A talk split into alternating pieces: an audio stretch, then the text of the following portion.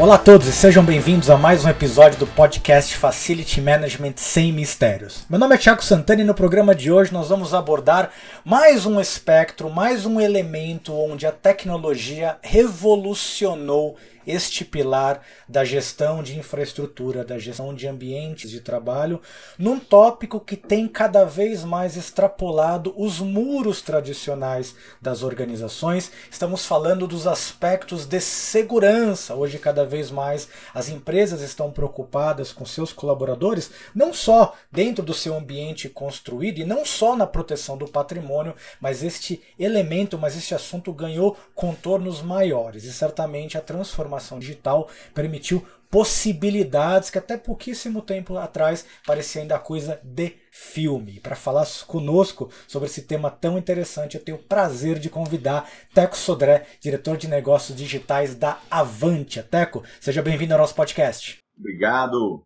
obrigado. Estamos aqui ah, querendo mais uma vez ajudar ao sua audiência, né, sua seletíssima audiência, a que a gente consiga exemplificar melhor qual o papel dessa segurança nos ambientes físicos, olhando para a prática de facility management, que é tão ampla e tão extensa hoje no nosso dia a dia. Tão ampla, tão extensa, como eu comentei, que tem contornos cada vez maiores. Teco, como a gente normalmente costuma começar os nossos programas, fala um pouquinho da evolução desse tema, dos sistemas de segurança, do conceito de proteção patrimonial de pessoas ao longo dos últimos anos e onde a gente está nesse momento do mercado. Maravilha.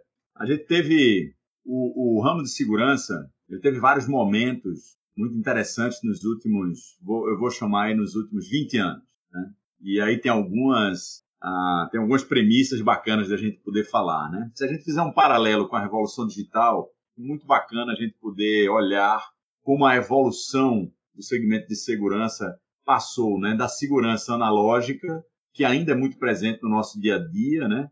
Sensores de movimento, sensores de trepidação, ah, sensores de janela, coisas como cercas ah, que existem hoje, barreiras eletrônicas, né? Isso é muito comum e ainda é comum, né? A área de segurança ah, analógica, segurança patrimonial, ela evoluiu junto com a tecnologia e aí veio as câmeras analógicas e logo depois, mais ou menos aí uns 15 anos depois, vieram as câmeras digitais. Se a gente olhar a segurança como dispositivo, isso é muito fácil de ser entendido que hoje nós vivemos já um ambiente em nuvem, um ambiente móvel, um ambiente 100% online e digital de todos esses dispositivos, né? Essa miniaturização e a, da eletrônica e da grande escala desses tipos de dispositivos permitiram para a segurança avançar em áreas que não eram comuns da segurança patrimonial como monitoramento de produtividade e, em especial, naturalmente, anomalias e processos de não conformidade, que é muito comum ao Facilities Management, onde a área de segurança se torna também apoiadora de processos de checagem de segurança de trabalho, por exemplo, que não tem nada a ver com segurança patrimonial, até mesmo medição de produtividade de indicadores de negócio. Hoje, o ambiente de segurança, nós, profissionais da área, todo o setor, já olha ah, com muito mais domínio, não somente processual como tecnológico, para isso, devido a esse grande avanço ah, que existiu ah, dessa digitalização da segurança analógica para digital nesses últimos 20 anos.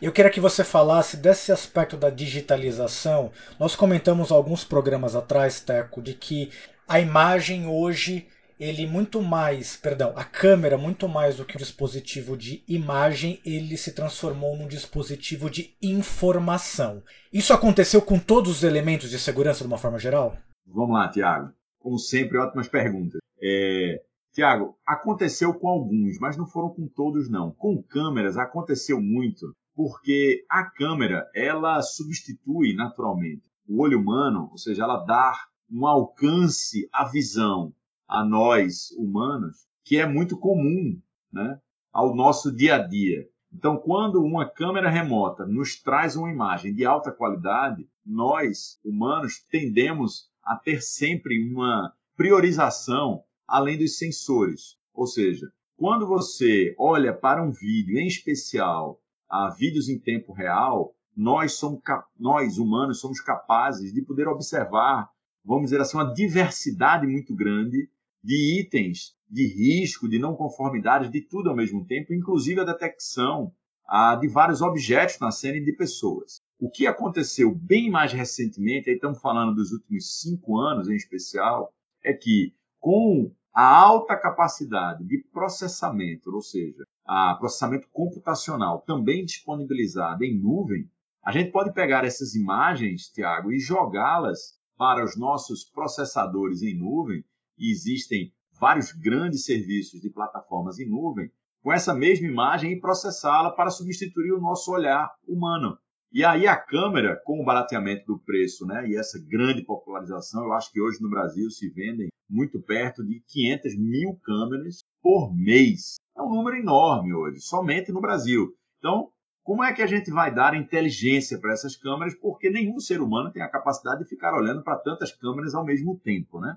Seja, além de 10 ou 20 câmeras ao mesmo tempo, mesmo um operador de segurança treinado, já ele não consegue observar certos detalhes. Então, é como a gente consegue tornar essas câmeras inteligentes utilizando essa tecnologia que é maravilhosa, que já roda em todos os nossos serviços digitais, que é o processamento em nuvem. Isso é muito bacana, porque já está disponível, já está em operação por várias empresas no mercado e nós já acreditamos aqui na Avantia que não somente essa fronteira do conhecimento humano vai se dar por inteligência artificial em nuvem, olhando para essa grande quantidade de câmeras que também já são digitais e já são muito baratas e disponíveis para todos os processos de segurança patrimonial, a invasão, a vandalismo e também monitoramento de processos de negócio e a não conformidades. Já está em operação a essa, vamos dizer assim, esse benefício disponível no mercado.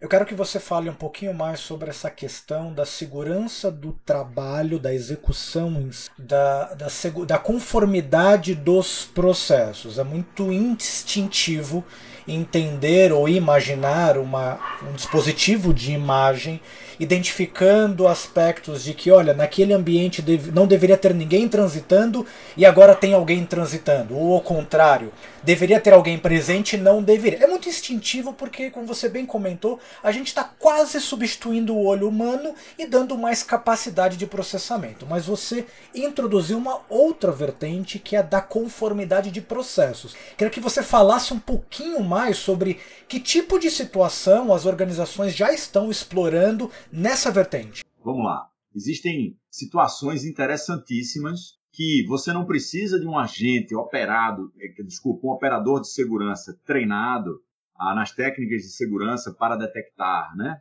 todas as situações possíveis, porque você pode, por exemplo, ah, colocar dentro de um processamento em nuvem, existem plataformas muito bem disponíveis, incluindo as nossas, que são muito bacanas. Por exemplo, um carregamento de pallets. Tiago, isso acontece, por exemplo, nas áreas de logística. Vamos supor que, ao colocar uma caixa em um pallet, aquela caixa ou aquele pallet não atingiu uma certa altura mínima recomendada para o carregamento, vamos supor, subótimo de um caminhão.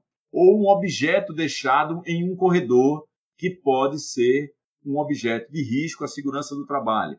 Isso é muito comum em várias situações industriais ou comerciais, onde um objeto que pode acabar caindo, vamos supor, de uma gôndola, pode oferecer um risco à segurança do próprio trabalhador ou a do próprio cliente. Isso é uma não conformidade. Uma câmera com uma camada de inteligência colocada em nuvem, sem precisar você trocar a câmera, você pode colocar uma inteligência artificial que detecte isso, onde o próprio operador não foi treinado, porque deixa o software rodar e identificar essa não conformidade, até coisas de controle de acesso, inclusive. Por exemplo, a, uma não conformidade muito comum em controle de acesso é aquela portinha lateral da área de segurança que, quando você está passando na catraca, você tem um problema, e aí vem um segurança humano, abre aquela portinha lateral.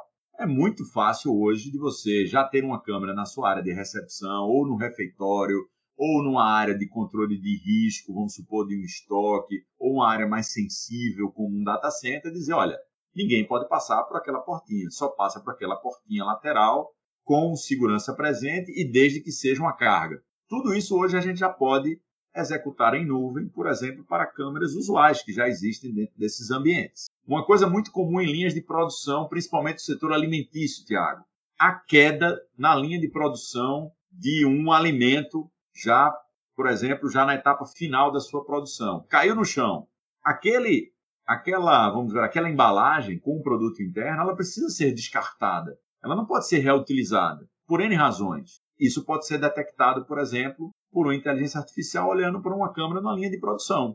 Isso é muito simples, muito, vamos dizer assim, comum a já aplicar a inteligência artificial para não conformidades dentro da grande gestão de facilities, por exemplo, para detectar a riscos à segurança do trabalho, desde o uso de EPIs, que são bastante incomuns, de bota a uniformes, a mangotes, a capacetes, óculos, até eventualmente essas situações que você perguntou, eu acho que já ficou bem, ah, bastante claro aqui, as opções, né, as oportunidades que nós temos de aplicação. Teco, é, pegando esse gancho, então, gostaria de explorar um pouco quanto estes sistemas, estas tecnologias, elas estão fazendo parte dos usuários de uma forma geral, de uma maneira mais natural, e eu vou deixar um pouco mais claro onde eu quero chegar. Sistemas de segurança ainda são vistos muito fortemente como órgãos fiscalizadores, alguém que fica vigiando as coisas que acontecem para tomar ações.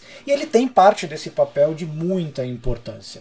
Só que cada vez mais a gente tem visto é, sinais ou caminhos de ter soluções cada vez mais integradas entre aspectos internos, patrimônio e proteção de pessoas. Tem um caso célebre de uma pessoa que estava fazendo uma limpeza num pátio com fone de ouvir. Um caminhão de carga de transporte deu ré, apesar de ter o sinal lá, a sirene tocando, o som estava tão alto que a pessoa acabou sofrendo um acidente e colidiu com ela. É...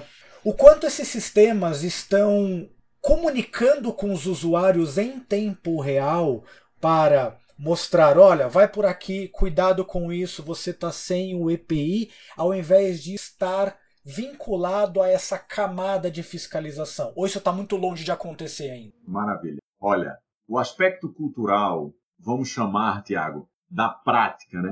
da conduta que uma empresa pode ter, como nós aconselhamos, ela é feito em etapas e não somente ela deve ser realizada de forma instantânea. O ato instantâneo da fiscalização ele precede uma abordagem instrutiva. Ah, nós disponibilizamos como companhia e também naturalmente as empresas têm já as suas práticas também de aculturamento, né, através de multiplicadores que são treinados para a utilização daquela nova tecnologia, onde a fiscalização ela precede um trabalho Quer dizer, ela pós-cede, na verdade, um trabalho importantíssimo, que é o trabalho da abordagem instrutiva, ou seja, a abordagem educativa, para que se crie a cultura.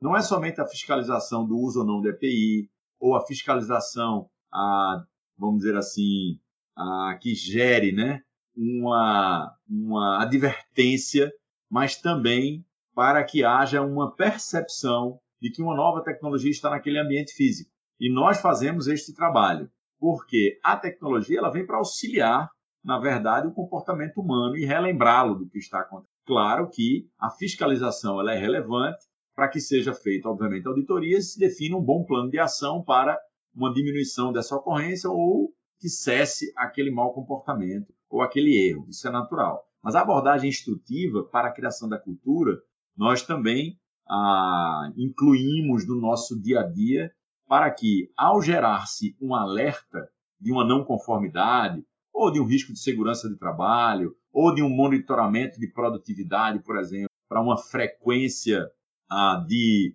ah, pessoas ou de fluxo acima da média numa certa, num, num certo ambiente físico, ou num certo corredor, ou numa linha de produção, ou numa loja, ah, ou de carros, a abordagem instrutiva é que aquele alerta que vai ser gerado, né, um relato da tecnologia, ele vire, na verdade, uma hipótese, mas não uma verdade definidora que já seja feita uma abordagem por advertência. Mas que há uma inspeção e naquela inspeção, aquele vídeo, que é o alerta que vem com o vídeo evidência, que mostra claramente né, ali o erro, que seja apresentado para as pessoas no ambiente e que elas saibam que aquele comportamento, ou aquele erro, ou aquele aquela má conduta detectada sirva como exemplo para não ser novamente, naturalmente, não ser novamente, não ocorra novamente aquele mesmo comportamento. Então, ao receber o vídeo de forma clara, que sai da nuvem e chega diretamente no celular para um multiplicador que vai fazer uma abordagem instrutiva, Tiago, aquele vídeo ele é apresentado no celular como se fosse um vídeo do Instagram, mas é diretamente na aplicação.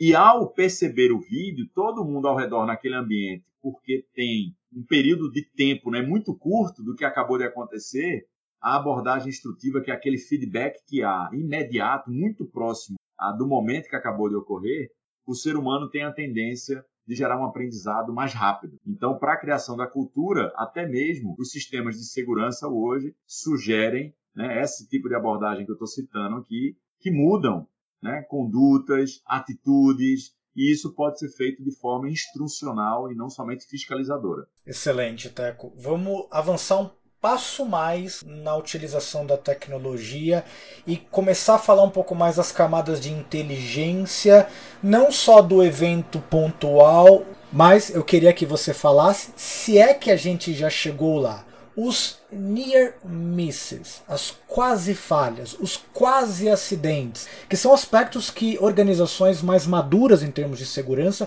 já vêm tratando há tempos, mas que para a maioria ainda é um grande mistério, uma grande caixa fechada. Os sistemas já estão trabalhando, já possuem tecnologia suficiente para também reconhecer as quase falhas? Tiago, a tecnologia em software hoje ela já está bem disponível para isso, mas elas exigem né, uma, uma capacidade de processamento né, e de links de conexão ah, para poder permitir né, que o near missing, que tem a ver com o near real time, ou seja, eu estou quase na iminência de ocorrer, né, do ato preventivo, eu detectar um possível erro ou uma possível falha, ah, tanto humana como também ah, de um equipamento, é, através de uma visão computacional ou através de um analítico de inteligência artificial, o software já está pronto.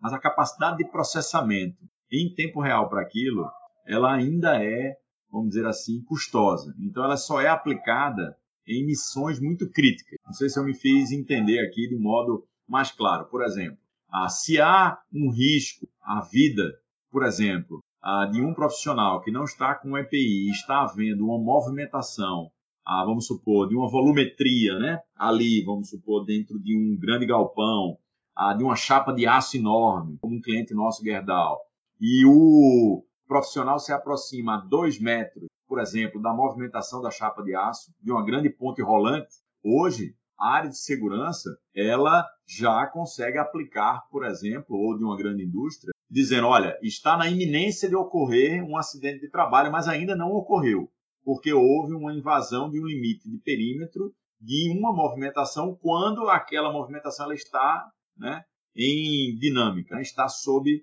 a movimento, vamos supor, uma peça de 7 toneladas. E chegou um, um funcionário ou um profissional que está sem o EPI adequado. A gente já consegue fazer isso, mas o investimento em processamento para qualificar isso, ele é bastante alto. Então, só em missões críticas que hoje ele é aplicado, Tiago. Não dá para fazer o near miss, ou seja, quando está na iminência de acontecer alguma coisa, para algo mais simples. Quase sempre ele se torna pós o acontecido ali, talvez 10 segundos ou 20 segundos posteriores, e a capacidade de processamento cai muito. É, Teco, você falou muito bem sobre a questão da capacidade de processamento, da capacidade de identificação, mas a gente bate sempre na tecla de que tecnologia ela é meio, ela é, não é fim. Então, quem estiver nos ouvindo, não espere que, legal, vou implementar um sistema de inteligência da noite para o dia, você tem uma cultura de segurança implementada, o machine estará lá, mas o learning ainda estará ausente. Minha próxima pergunta para você é o seguinte: para obter todos os benefícios que a tecnologia já tem à disposição, as organizações têm que ter um processo já bastante maduro de rastreabilidade, identificação de problemas e de comunicação. Minha pergunta para você é o seguinte: quais são as principais falhas percebidas pelas corporações que buscam esse tipo de solução tecnológica, mas que eventualmente ainda não têm a parte processual bem estabelecido? O que, que mais impacta em realmente, a hora que você bota um sistema desse de pé, que você obtenha todos os recursos e resultados possíveis dele? Rapidamente. Sem nenhuma dúvida, quando a área de segurança ou a área a, patrimonial, ou a área de segurança do trabalho, ou a área de gestão de riscos estão envolvidas, há uma complementariedade não somente de experiências e perspectivas, mas também de processos existentes. É muito comum que as áreas de segurança elas não tenham a capacidade de ação, ou seja, de ver e de agir nas áreas de segurança de trabalho ou gestão de risco ou de não conformidade, Tiago. Ainda é muito comum essa não proximidade entre essas três áreas, por exemplo, para discutir um projeto como esse, discutir um projeto de uso de inteligência artificial, tanto em vídeo como em áudio de monitoramento. Daqui a pouco eu vou explicar como é que funciona.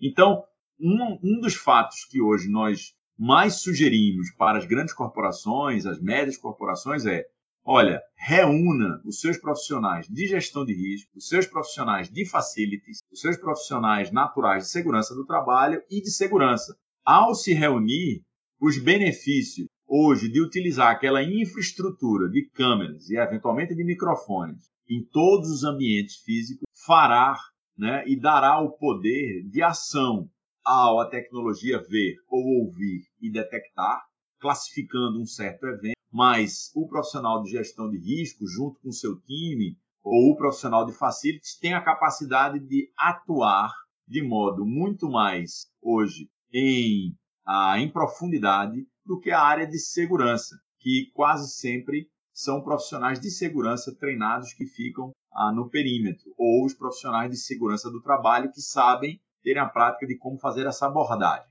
Eu posso dar um exemplo, Tiago, sobre isso? Com certeza. Isso vai ficar muito bacana de, de, de explicar como é que funciona. Vamos supor que a inteligência artificial em áudio detecte, vamos supor, uma, uma queda de um certo material, ah, vamos supor que sejam canos metálicos, ou e junto com essa queda de canos metálicos num grande ah, galpão ou num grande parque, por exemplo, de estoque a céu aberto, logo depois houve-se um grito. A inteligência artificial de áudio, que é uma das tecnologias que nós possuímos na Avante, é o áudio alerta, que é o monitoramento do áudio, detectou a queda daquele material e logo depois, alguns segundos depois, detectou um outro alerta que foi um grito. E o grito pode vir de várias formas. Nós temos múltiplas assinaturas para o comportamento humano e para o comportamento de objetos. Ao fato que detecta, abre-se uma câmera ao vivo para aquele local, porque já foi feita aquela calibragem anterior. Aí vem agora a primeira dúvida, que é, para ser eficaz, nós precisamos dessas áreas descritas no protocolo operacional. Se for só a segurança, a segurança não tem, por exemplo, a brigada a médica próxima. Se for só a área a, de segurança do trabalho, por exemplo, que vai tentar acudir e proteger aquele profissional que eventualmente tenha se machucado, ela também não tem a gestão de risco, porque não tem ali no protocolo operacional padrão, porque ela não foi envolvida a gestão de risco, porque pode ocorrer outros acidentes com outros problemas que vão gerar outros custos, seja a vida ou sejam aos materiais armazenados. É nesse exemplo que ocorrem ah, em vários outros de nossos clientes, tanto indústria como, por exemplo, comércio, que do tipo o protocolo operacional que aquele operador de segurança precisa seguir e informar a todas as equipes envolvidas para ser solucionado aquele caso, que na etapa prévia de envolvimento e definição dos protocolos a serem seguidos, precisam estar todos esses times e todas essas experiências incluídas, para que seja não somente eficaz o atendimento rápido, mas que não ocorra novamente aquilo. Não dá para ser somente um ambiente de segurança, entendeu?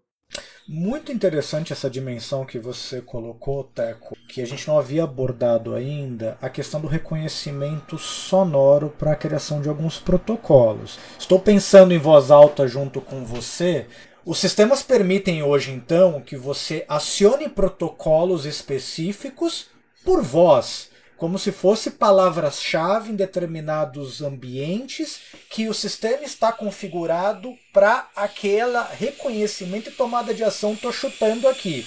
Num ambiente fabril qualquer, se alguém gritar liquidificador, que é uma palavra totalmente aleatória para aquele ambiente, ele dispara, por exemplo, que opa, liquidificador, a máquina parou, tá pegando fogo em algum lugar. Isso parece perfeitamente plausível, certo, Teco? Perfeito. Esse é o uso clássico da contrassenha, né? Hoje nos sistemas de segurança, ah, para poder confirmar, né?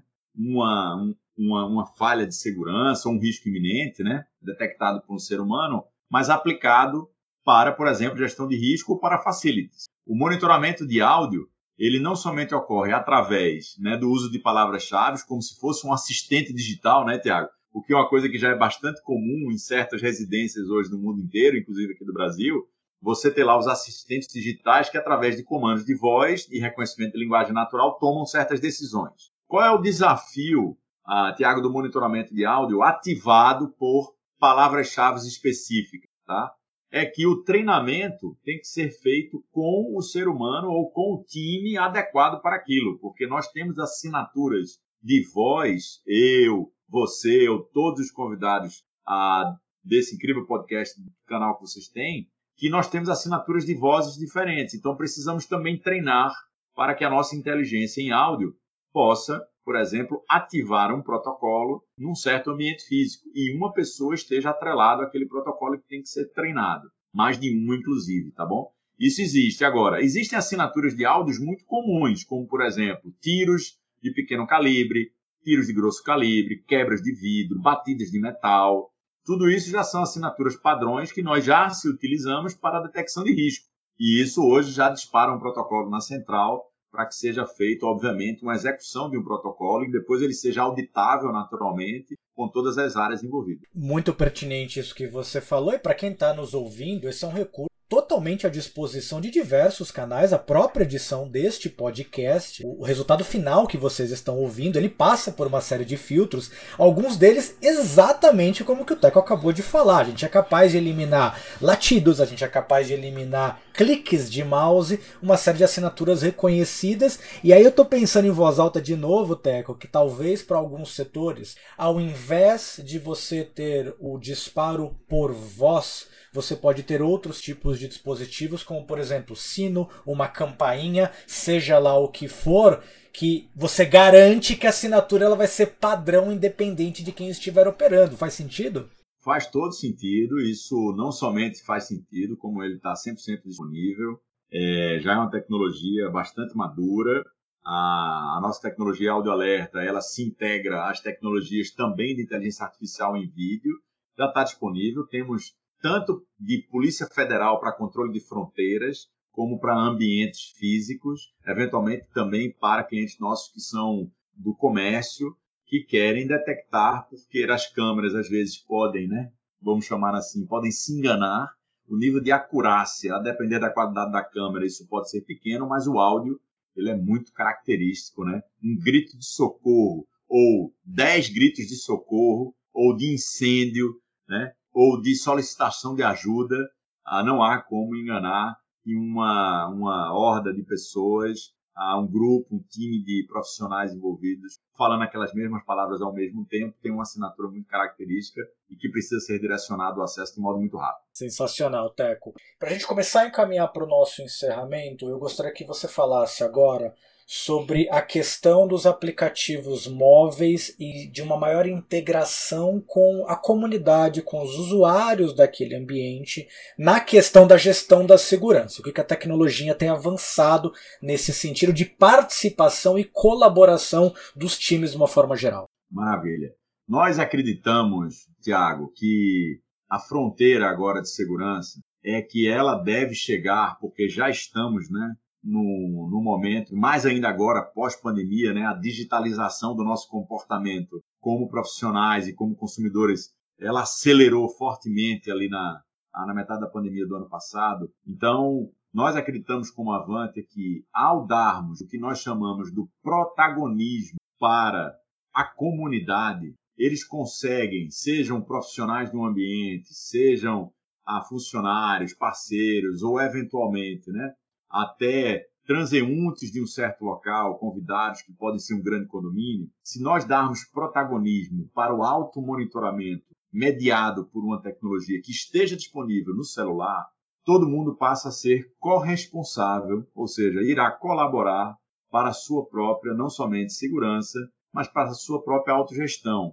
Porque às vezes um item de segurança, por exemplo, de um buraco numa via, que pode ser de pedestre ou pode ser uma falta de um meio-fio, uma sinalização quebrada, que que tem muito a ver dentro de grandes ambientes industriais ou de ambientes urbanos, aquilo pode ser uma falha de segurança, mas pode ser um item de uma gestão ou de uma zeladoria que seja importante. Se dermos o protagonismo à comunidade através de um uso de um aplicativo que vai retornar de modo muito mais intenso e muito mais amplo, naturalmente diverso, na mão de todos, nós teremos um, uma gestão ah, dos nossos ambientes e uma melhor qualidade também, devido à eficácia de ser muito mais rápido o atendimento, já que todos estarão colaborando para aquilo. Nós acreditamos fortemente nesse conceito do protagonismo comunitário, seja ele dentro dos ambientes privados, com profissionais e funcionários e colaboradores, e também para o ambiente urbano, para que esse automonitoramento e esses alertas cheguem diretamente para eles, sem a intermediação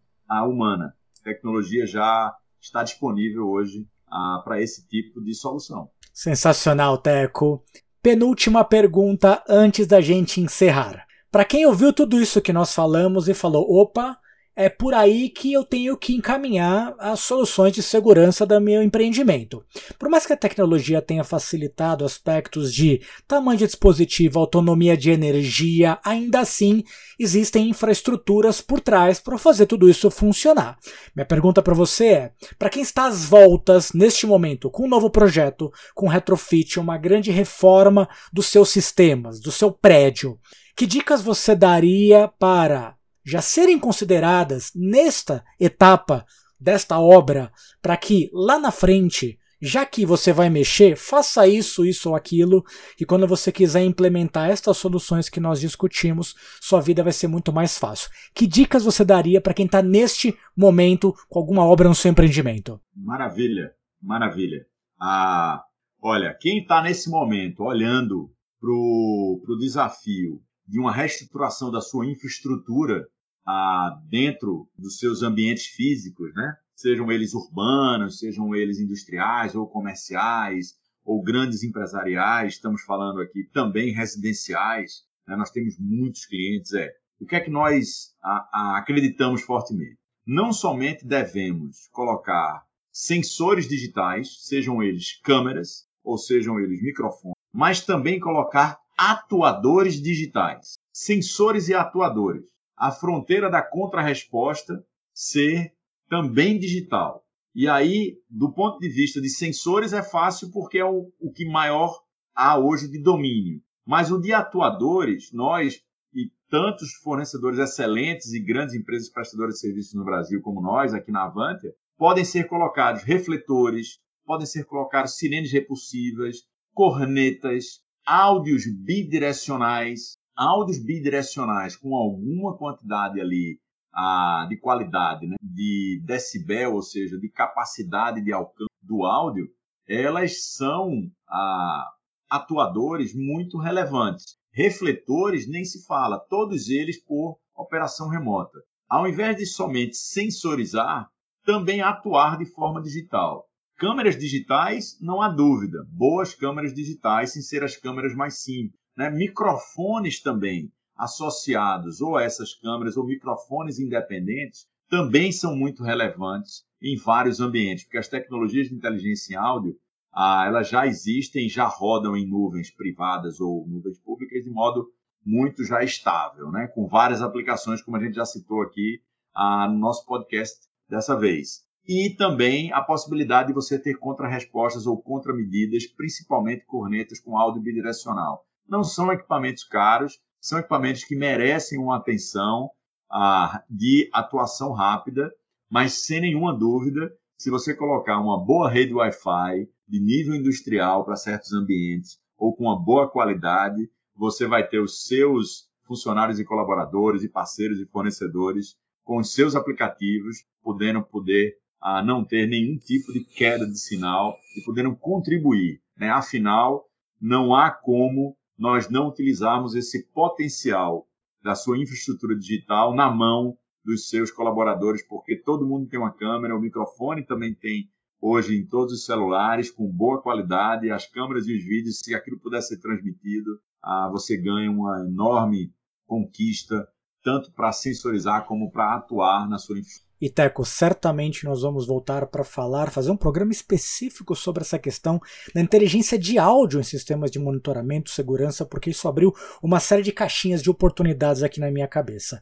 Para a gente encerrar, fala um pouquinho mais sobre você, fala sobre um pouco mais sobre Avantia, que serviços vocês podem oferecer para o público e onde se encontra mais informação daquilo que vocês fazem. Avantia é uma empresa de 22 anos, somos uma empresa pouco mais de 500 colaboradores, estamos em cinco bases operacionais pelo Brasil, ah, somos conhecidos muito fortemente em grandes projetos ah, no setor privado e no setor público, tanto projetos de segurança pública como projetos de monitoramento de produtividade de negócio. Temos clientes de grande porte, Azul, White Martins, Brasil Foods, Gerdau, como também grandes projetos de segurança pública, ah, seja no programa de e polícia da Bahia, ou do Vídeo Monitoramento Urbano do Estado de Pernambuco, ou da Secretaria de Administração Prisional ah, do Rio Grande do Norte. Além de várias outras prefeituras ah, que nós temos interação, como a Prefeitura de São Paulo, com projetos do SP Mais Segura, ou prefeituras do interior ah, de Minas Gerais. Hoje, a Avante ela é uma empresa reconhecida por ser uma grande integradora e produtora de tecnologias próprias através do nosso Avante Labs, que é o responsável ah, dentro do Porto Digital, em Recife, por produzir os nossos produtos e operar os nossos serviços em software. Teco, gostaria de agradecer demais a sua participação no nosso podcast. Para você que está nos ouvindo, não se esqueça de curtir e compartilhar o conteúdo desse episódio e fique atento que semana que vem tem mais Facility Management sem mistérios para vocês. Um grande abraço e até a próxima.